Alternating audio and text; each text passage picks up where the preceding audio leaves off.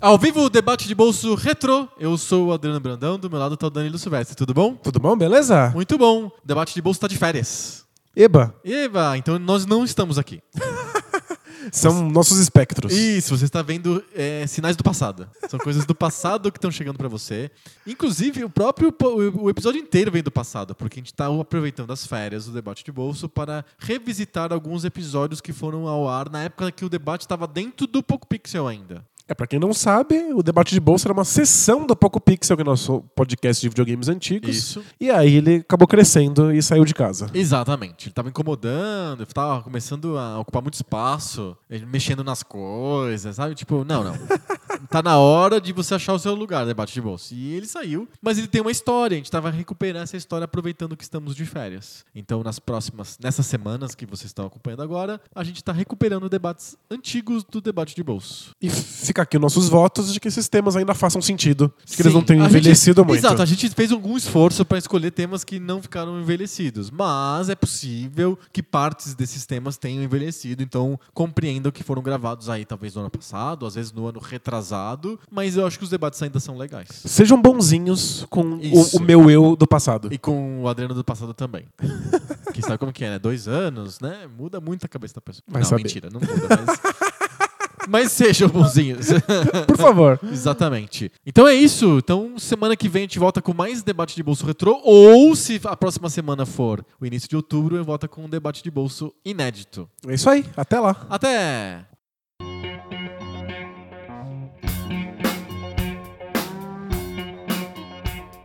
Debate de bolso, aquela sessão do podcast em que a gente deixa uma, pe- a pessoa escutando sobre o videogame uma hora pra criar uma baita expectativa com relação ao qual é o tema que a gente vai falar no debate de bolso. E às vezes é um fracasso.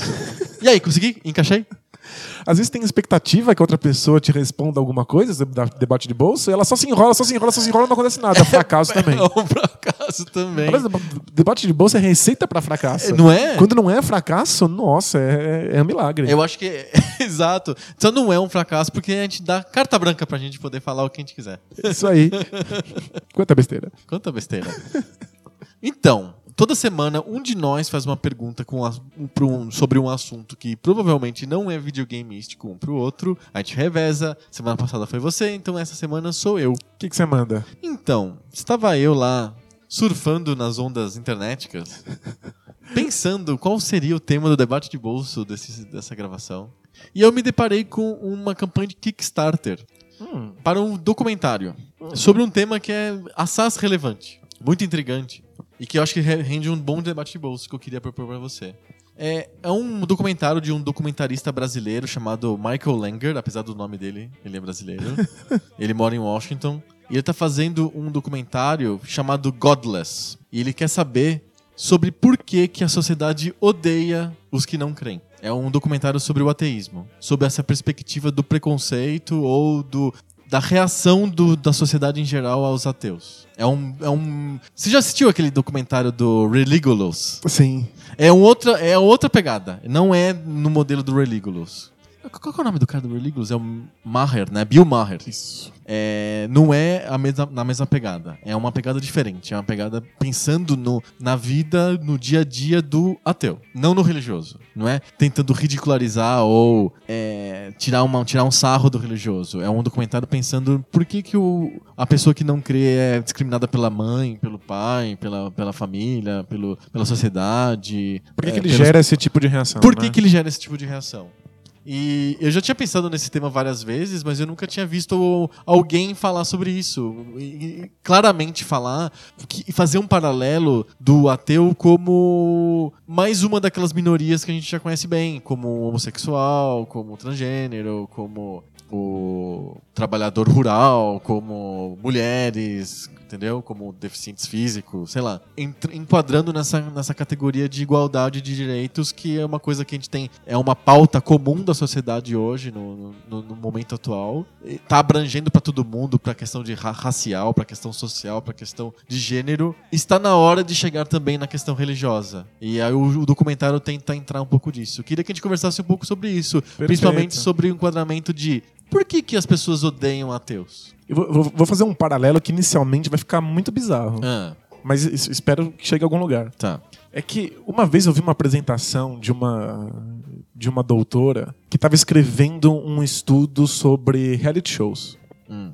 E ela assistiu milhares de horas de programas de reality shows no mundo inteiro para entender como é que funcionava a dinâmica social desses reality shows. Como um microcosmos que podia ser estudado. Exato. E o que ela descobriu é que não tem nada que seja mais párea social dentro de um reality show do que a pessoa que abandona o jogo. Ah, sei.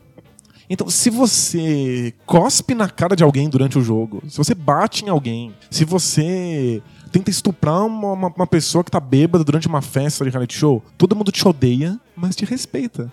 A pessoa que diz assim, eu não quero mais, chega, não, eu vou embora, abre a porta aí que eu quero sair. Essa pessoa é odiada num nível que é, é- é- é- é impressionante, assim, ela é arrastada, ela é empurrada pra fora de toda a vida social do programa, cortada completamente de todos os contatos posteriores ao programa. O- os canais que, que fazem esses programas acontecerem excluem por completo o, o desistente. E aí ela tenta descobrir por quê. E aí a sugestão dela é a seguinte: quando você tá lá dentro do jogo, seguindo aquele conjunto bem restrito de regras, e as regras são restritivas, né? Tipo, elas Sim. impedem que você faça um monte de coisas que você gostaria de estar fazendo. É feito pra isso, né? É feito Ele quer ver a isso. tua reação ao ser privado de liberdade, de comida, de não sei o quê. Ah. Exato. Quando você tá lá dentro do jogo, essas regras te causam sofrimento. São regras que te, te causam uma vida pior do que aquela que você poderia ter. Sim. Só que dentro do jogo, parece que faz sentido. Pra quem tá jogando, é ok você ficar sem comida, ficar sem água quente, você não poder dormir porque toca uma música grande na sua orelha, tipo o caso de Aham. Big Brother. Sim. Pra gente que tá do lado de fora, especialmente pra alguém que não esteja acompanhando o programa, pra alguém que só veja pedaços, parece estar assistindo tortura. Exato. Ah, cara, você tá privando uma pessoa de comida, você tá louco, por quê? Mas pra quem tá dentro do jogo, tudo ok, faz sentido. Quando alguém que está dentro do jogo, de repente desiste das regras e fala assim: "Não, eu não preciso ficar sem comida. fora." Eu vou embora." Ele expõe pra todas as pessoas que o sofrimento que elas estão que elas estão sofrendo É inútil. é inútil, é uma escolha pessoal, elas poderiam ter escolhido diferente. Uhum. E isso causa uma raiva muito grande. Então essas pessoas tentam convencer a pessoa que está desistindo a continuar dentro do conjunto de regras, para que o esforço que ela está tendo de se manter dentro do conjunto de regras não pareça um- uma coisa desnecessária. Não pareça uma imposição aleatória. Pareça que é esse é o único modo possível de existir. É por isso que irrita não é só em reality show, irrita em qualquer esporte. Tipo, a gente tem mais respeito pelo cara que quebra regras, jogando, Oh. jogando pôquer, esconde a carta na manga. Ou o Mike Tyson que morde a orelha do Holyfield. Isso, do que pelo cara que simplesmente não, não- não tá no jogo. O cara que simplesmente fala assim: não, eu não quero mais, vou sair disso. Não quero participar. O, aquele cara que, quando você tá assistindo futebol, e ele fica do seu lado falando assim: mas pra quê? Qual é o motivo de você ficar tentando acertar essa bola nesse retângulo aqui? Aham. Esse cara a gente não suporta, porque ele, ele expõe como a nossa paixão pela É- coisa é tola. É tola Uhum. como ela é completamente arbitrária. Agora, o cara do seu lado que te dá um soco porque ele é corintiano, pelo menos ele reitera que a sua paixão faz sentido, que a sua Sim. paixão é verdadeira. Entendi. E aí eu faço esse paralelo, é, o que me- é a história que me vem na cabeça quando eu penso em ateísmo. Uhum. Uma pessoa que diz eu não tenho religião, ela tá expondo como é que a crença do outro, como todas as regras, as limitações que pioram o estilo de vida da pessoa, porque ela tá se restringindo, né, de, por- de certa maneira, como isso é contingente, como poderia ser diferente, como ela poderia ter escolhido outra crença, ou como ela poderia ter escolhido crença nenhuma. Nenhuma. Então é, é, o, é melhor para um religioso, a pessoa que joga o jogo da religião numa religião oposta, Uhum. e você se pega de porrada do que o cara que não está jogando esse jogo. Porque ele expõe como seu jogo é ridículo. Eu lembro do.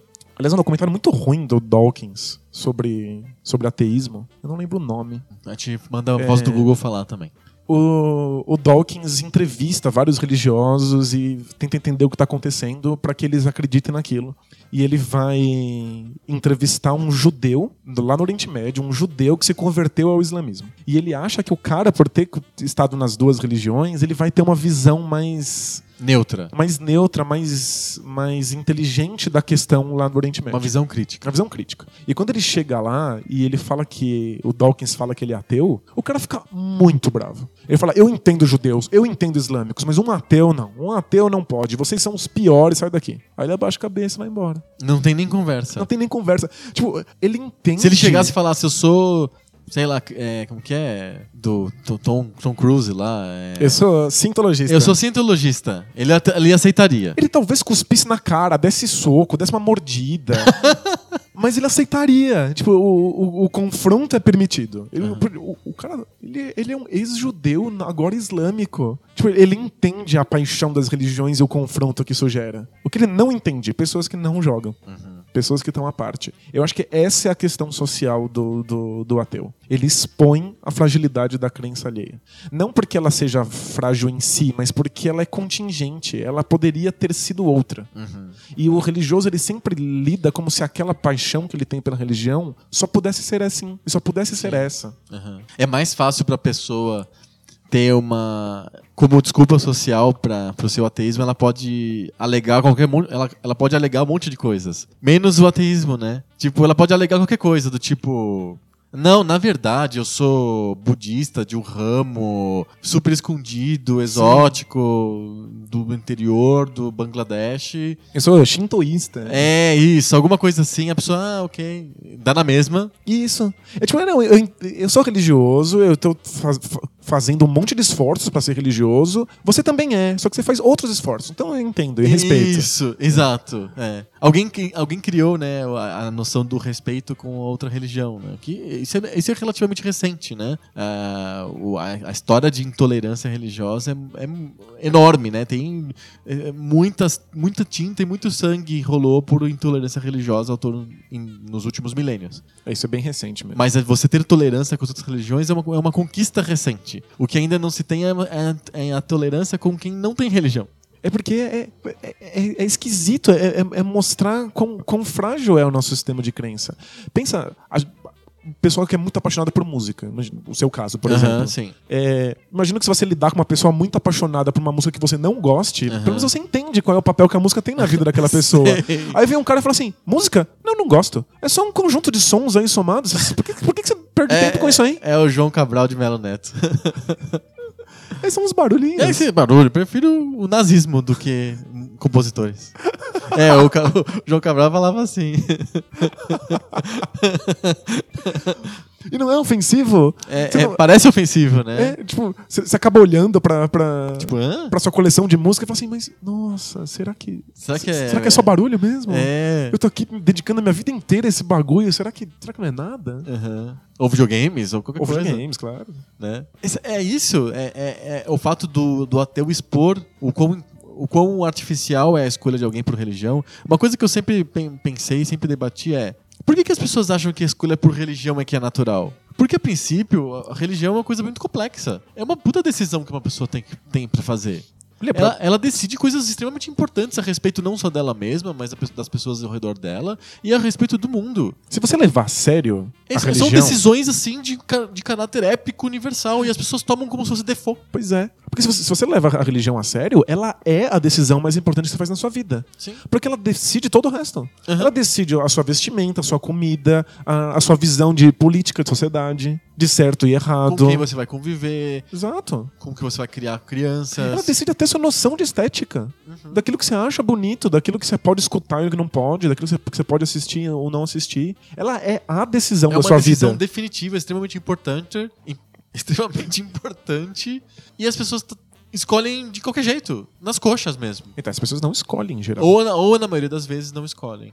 E, mas eu, eu entendo isso. Tipo, um país que tem total convicção na própria religião, E lembra que religiões sempre tem uma punição pelo fato de você não estar envolvido na- no conjunto de regras dela. No, no documentário Godless, do Michael Langer, tem lá no, no, no link do Kickstarter que tá pedindo para as pessoas financiarem e tal, tem umas estatísticas de quantos países eh, do mundo tem punição capital por pessoas que não, não têm religião. São 13 países no mundo que matam as pessoas por não terem religião. É um crime previsto, assim. Gente, que loucura. É. Mata, mas se. Eu tiver, se eu tiver outra religião, beleza? Não, outra religião pode, mas não, Não ter ter religião é, é punível por pena de morte. Mano, você fala que você tem uma, sei lá, tem o. A própria, o Pouco espaguete voador. assim, é, né? o espaguete voador é uma, é uma brincadeira, né? Que o pessoal faz sempre, né?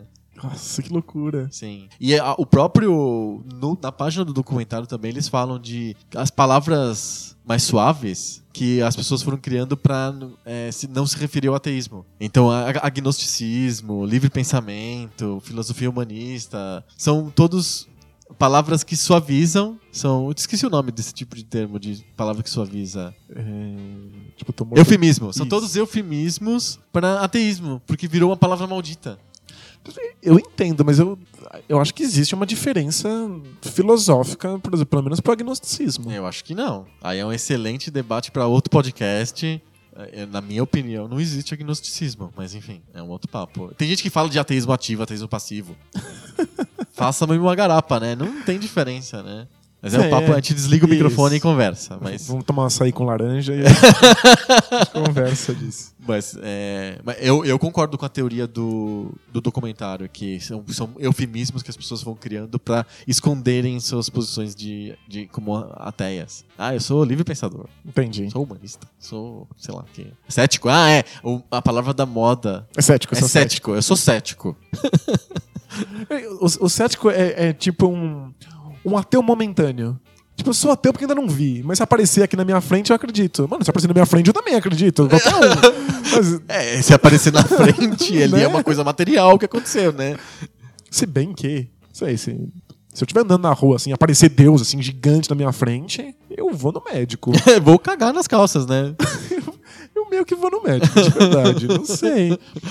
Se se uma pessoa estivesse andando na rua e visse um unicórnio, eu espero que ela vá no médico. Sim, sim, sim. Sabe? Tipo, alguma coisa ia acontecer, deu ruim, cara. Tem remédio. Mas não, pensando que existe pena pra quem não tem religião Aham. e que as, as- as próprias religiões já têm penas pra quem descumpre as regras delas. Religiões é, penas internas, né? Penas internas. É natural que os pais queiram que o filho siga a religião deles. Sim. Porque eles amam os filhos, eles não querem que os filhos sofram as penas de não acreditar Mas naquela tem religião. vários casos de, de pais que pensam. Tem vários casos de pais que, que definem a religião dos filhos, não até, até renegando a própria religião, para que seja mais confortável, um futuro mais fácil para os filhos. Tem vários casos de pessoas famosas que, cujos pais falaram assim: não, ser judeu é muito difícil, você vai ser protestante. Entendi. Define, assim, desse jeito. É muito foda, eu sei como é que é, então você vai, vai se converter pro protestantismo agora de berço. Mas é porque a religião não é só um sistema de crenças, ela é uma inserção social, Social. também. E aí algumas famílias têm mais noção social do que um- um- uma crença forte. Sim, ó, eu- o, o exemplo que tá na minha cabeça é o, o pai do Mendelssohn, que é um compositor famoso. É, a família Mendelssohn, o teu nome indica, é uma família ju- judaica, de origem ju- judaica. O pai dele era banque, ban- banqueiro em Berlim e ele decidiu que a família ia ser protestante a partir de um certo momento, que era muito difícil de ser judeu, Judeu. na Alemanha. E eles é, mudaram o nome da família dele para um nome de uma fazenda que eles tinham lá chamada Bartholdi. Eles trocaram o sobrenome e converteram todo mundo. E qu- quando foi isso? É, Começo do século XIX. Putz, olha só. Então, tipo, não, não foi uma decisão. Foi uma decisão extremamente prática. Também existe isso. Muito prática. Aliás, é- é- a religião tem um papel social tão forte que eu acho que muita gente sequer pensa na, na, na, na parte da crença em si, né? Tipo, até porque como ela vem de berço, tipo, a, a tua família te coloca dentro desse, Aham. desse sistema, a parte social dela tá muito mais presente do que a parte da crença. Sim. Né? Tipo, pra onde você vai, como é que você exerce a sua, a sua religião e o, o- o conjunto da família ter a mesma religião para que a gente possa fazer as mesmas datas comemorativas, etc. Acaba até sendo mais forte do que o sistema de crença. Sim. Muita gente nem conhece o sistema de crença inteiro. né? Con- Conhece as partes mais fundamentais que mantêm a vida social ah, funcionando. Aham. É, é, isso é muito comum no Brasil. É. Né, o meu professor de, de filosofia da comunicação na faculdade tinha uma brincadeira dizendo que ele era é, católico apostólico romano, mas da linha do não praticantismo ateu. É porque ele a dizer que- família, a comunidade, né? Você- faz Páscoa, Natal. né? Exato. A, a, a- a vida das pessoas tá dentro de uma. Aqui no Brasil, tá dentro de uma vida regida mais ou menos pela. Se não dá pra dizer ó, com todas as letras é uma linha católica, mas dá pra dizer que é uma linha cristã, pelo menos, né? A, a família é constituída de um jeito. Entre aspas, cristão, é, tem os feriados, tem o nome das cidades, o nome dos bairros, é, o nome das ruas. o- Feriado. é, tudo é tem esse- nesse dentro dessa atmosfera cristã que não é exatamente religiosa, porque é um é que nem o lore, né? Você está envolvido nesse, nessa mitologia fantástica, mas não necessariamente dentro do sistema de crenças. Exato. É só no- ela rege a vida social de uma certa maneira. Então, Independente aí, do sistema de crenças. Eu acho que talvez isso também ajude as pessoas ficarem muito chocadas com a pessoa que renuncia, porque é tão fácil você aderir sem aderir. É, parece que você, você não tá aderindo a algo muito maior do que a religião em si. Exato. É, porque, por que você é ateu? Você se- poderia simplesmente ser um católico não praticante, que nem nós todos aqui. Que nem a, gran- a imensa maioria. né? Iria, exato. É. 40, 47. É, acho que tem uns 20 minutos aí. Mais alguma coisa pra acrescentar? Tô fazendo que nem gravação do Jovem Nerd, que não é natural. Eles ficam falando. Mais alguma coisa? Mais alguma coisa? Alguma história famosa? Te desafio a botar isso no podcast. Não, não. Acho que é isso. Será que com duas famílias. Porque o documentário, quando você clica no botãozinho, porque tem uma parte do documentário que aparentemente está pronta, que você clica e assiste e isso te estimula a doar lá pro Kickstarter do cara. Tem uma, o começa com a cena do cara contando pra mãe dele que ele é ateu. E a mãe fica louca da vida, assim. Por que, que a mãe fica louca da vida? Ela fica da- louca da vida por uma questão prática, porque eu entendo essa sua explicação, que é, é a pessoa que não quer jogar o jogo é mais proscrita do que a pessoa que joga errado o jogo. Porque a princípio o cara ser católico não praticante é jogar errado o jogo, não é? É só isso. Ele tá quebrando algumas regrinhas ali, mas pelo menos ele tá dentro do jogo. Isso, ele come carne durante a quaresma, mas continua sendo católico, sabe? Então é. É. Ele quebra regras, mas isso é bem visto. Mal visto é o cara não jogar. Isso. Eu concordo totalmente com você, mas eu acho que é- é- isso é um nível bem sofisticado de interpretação que a gente tá fazendo a posteriori, de fora. O que passa na cabeça da mãe do cara da cena do filme? Então acho que tem duas possibilidades. Uma é a parte prática, Ok. que é como as pessoas vão te tratar, como é que a família vai, vai, vai, vai pensar sobre você, se é que você vai conseguir um emprego, se, se, Aham. se você for assim, etc. A outra é os- o- a pena prevista no sistema de crenças. Então varia para Como a pessoa tá aderindo, aderindo àquele sistema de crença específico. Exato. Então, tipo, se a mãe desse caso em particular é uma pessoa muito religiosa, que tá ba- bastante mergulhada no sistema de Ela pode estar crença, com muito medo de ela tá que o com filho medo de que o filho vá pro inferno, exato. Que o filho vá pro limbo, que o filho seja punido no, no- no pós-vida e Aham. assim por diante. E aí é um. Se a religião consegue se tornar a realidade, porque ela é uma, um- ela é uma pintura totalizante, né? Aham. Ela, ela dá conta de todos os elementos da realidade. Ela é. Ela explica tudo. Ela explica absolutamente tudo. E é in- incrível que ela é autocontida. Então, se, Aham. se tem alguma coisa que deu pau, existe uma explicação dentro dela mesma pra mostrar por que, que deu pau. Então, se, ela é totalizante, pra mãe, o, medo de que o filho seja punido no pós-vida é tão forte quanto o medo de que seja, de que seja punido agora. Tipo, o medo do filho ser morto, que é uma coisa grande, enorme pra vários pais, é tão forte quanto o medo de que ele vá pro inferno. O medo de que Isso- aconteça uma coisa ruim. Isso é, é porque isso é muito real, né? Pra pessoa que tá inserida nisso, a realidade é o mundo em que, a em que você habita. Sim. E ma- mas uma coisa me chamou a atenção nessa cena é que a mãe fala do tipo: você então é um cuzão. Você é uma pessoa ruim. Você não tem moral. Como que você vai decidir as suas, as suas- as suas posturas? E, e mostra no próprio do- nessa cena do documentário, em outra cena, mostra pregações falando que pessoas que não têm religião são pessoas más. Mas aí, isso é uma questão. A, a filosofia de- deixou cair essa bola aí. Porque a maior parte das pessoas não entende o que, que é uma ética dissociada de uma religião. As pessoas não entendem como é que a gente conseguiria decidir o que é bom e o que é ruim pra nós e pros outros sem estar baseado num conjunto de leis punitivas que estão associadas a uma religião. Isso é, é- é aquela distinção entre autonomia e heteronomia. Né? Tipo, a gente não pensa numa ética autônoma, numa ética em que nós entendemos por que algo é ruim e por que algo é bom e aí fazemos. A gente só vê a ética como uma questão heterônoma. Alguém de fora pune caso você faça errado. Aham, não vem de dentro da gente. Exato, então o medo da. da- é, é- é- é- é tão comum, se fala tanto disso, de que o ateu é amoral ou Isso. imoral. Aham. Porque não se imagina uma ética que não, não, não esteja relacionada à punição divina. Aham. Tipo, a gente acha que se deixar, deixar as pessoas decidirem, elas decidem roubar todo mundo e matar todo mundo. Ah, mas você não tem medo? Por que que você não mataria e não roubaria? Por que, que as pessoas. é, é, por que as pessoas precisam ser boas, né? Se Isso. não há uma recompensa por isso depois. Exato. Aí é, é simplesmente não entender o que é ética. Aham. Né? Como é que a ética é discutida, como é que ela é construída, etc. Sim. E aí isso deveria ser. Não só isso é uma área importante da filosofia, mas aí eu tô fazendo autocrítica. Tipo, a, a filosofia é muito ruim em conseguir falar com, com, com as Com pessoas. as pessoas, né? Sabe, a, a filosofia é péssima em transmitir o que é a ética, como é que a gente pode discutir ela, como é que a gente pode fazer isso ser melhor. A gente perdeu o campo do discurso. A filosofia passou muito tempo, e especialmente a ética, falando pra ela mesma, pregando pra convertido. E aí o campo da ética e da moral, por consequência, virou um campo da religião. Sim. Pergunta final.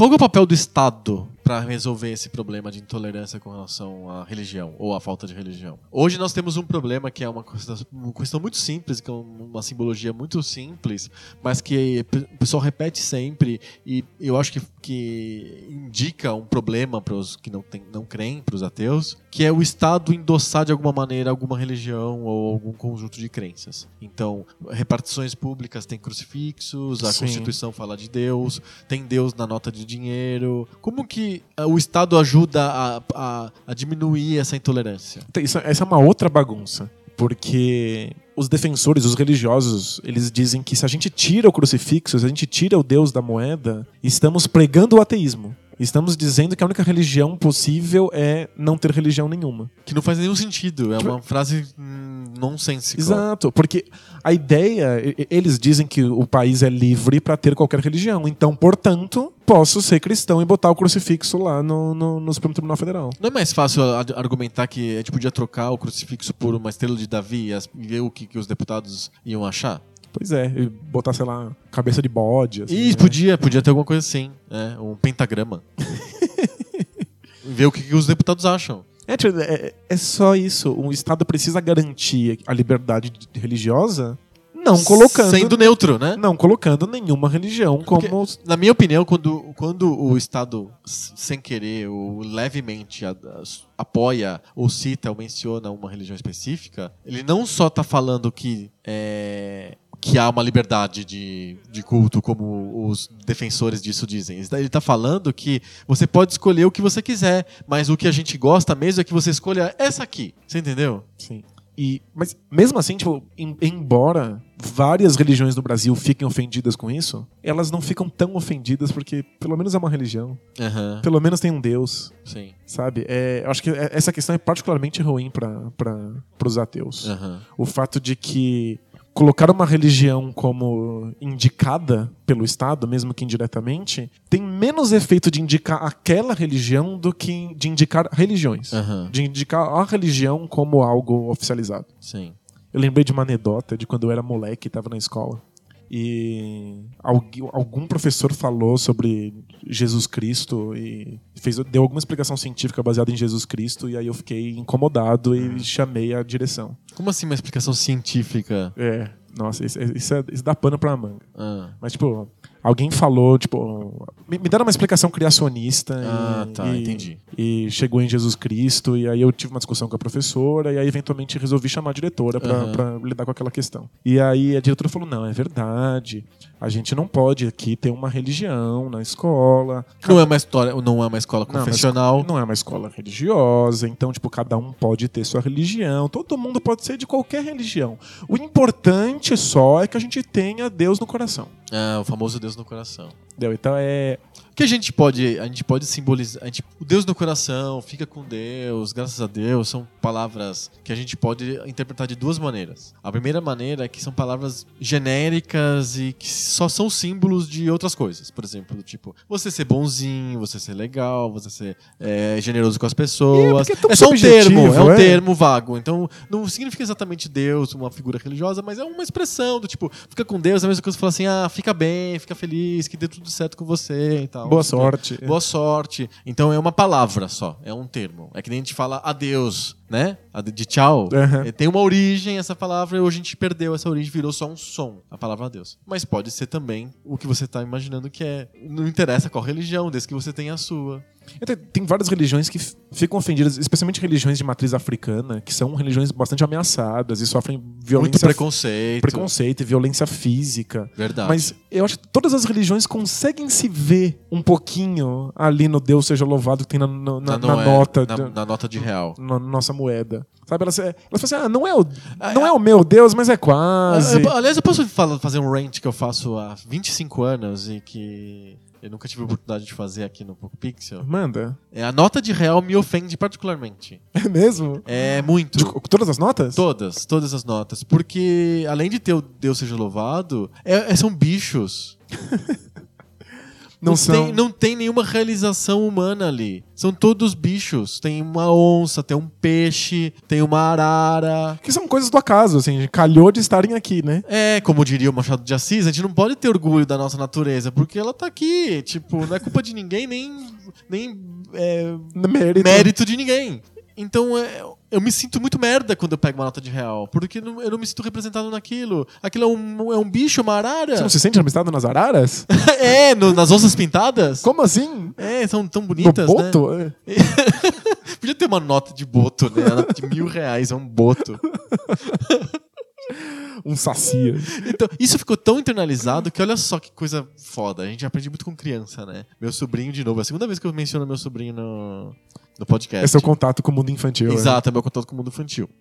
Ele, ele pegou um papel assim e, e- e recortou em, em retângulos e começou a desenhar notas de dinheiro. Que ele queria que brincar de dinheiro, de, dar- Normal, comprar é. coisas, dar troco. É uma Sim. brincadeira que crianças começam a fazer a partir de certa idade. E ele fez bonitinho. A nota de dois que tem lá tartaruga, a nota de, de, de, de cinco que tem lá que sei lá que bicho, a nota de 10 tem arara. Ele fez certinho. Ele, ele tá- a memória dele foi boa o suficiente pra ele lembrar todos os bichos de todas as notas. Eu não lembro. É, é, eu também não lembro direito. Mas até porque a gente usa dinheiro de papel super pouco, né? Pois é, é verdade. Só que aí ele quis fazer notas muito grandes, porque ele, na, na imaginação infantil ele foi criando novas notas. Então ele criou nota de nota de mil reais, de um milhão de reais, de cinco milhões de reais, Entendi. de um bilhão de reais. Tipo, notas com valores enormes. E ele foi colocando assim, essa aqui é a nota de um milhão de reais, é do Tiranossauro Rex. Ah, tem um bicho. Tem é. um bicho, ele pegou a lógica. Então essa aqui é a nota de 5 milhões de reais, é a borboleta. É, não- entendeu?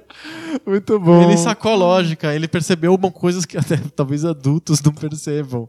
Que aquilo é um. Você tá, ensinando pra gente que a riqueza é o dinheiro, né? A riqueza do Brasil tá nos fucking animals. E, e ainda tem o fato de que é hipócrita. Essa desgraça dessa nota é hipócrita. A gente mata os bichos e põe no A dinheiro. gente mata os bichos, corta as árvores e enfia elas no dinheiro pra lembrar delas de como elas eram. Eu acho que eu proponho que as próximas gerações de notas de reais troquem os animais por vegetais. Então a gente tem a nota do jacarandá, a nota do EP roxo, a nota do pau Brasil. E aí na próxima geração do- das notas a gente tem a mine- minerais. Tem a pé pedregulho, tem a cristais, sal. A gente podia evoluir assim pro dinheiro. O que você acha? Eu, eu lembro, muitos anos atrás. a Tal- gente teve- Talvez, de repente, animais monocelulares, amebas, vírus, bactérias. A gente podia colocar nas notas. Tipo, mosquitos, pernilongo, o Aedes aegypti, patrimônio nacional.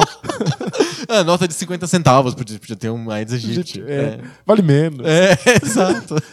Eu lembro de há muitos anos atrás eu ter uma conversa com você sobre dinheiro e É. você sugerir que, a- que as notas de real fossem Só reis. só reis. É claro, é real, né? É, Então, aí é, Pelé. Tipo, Ó, a segunda vez que a gente fala do Pelé. Dom Pedro, Pelé, A, Xuxa, a Xuxa, o Roberto o Carlos. Roberto Carlos. É, exata- exatamente. o rei do gado, sei lá. É, melhor que a Arara.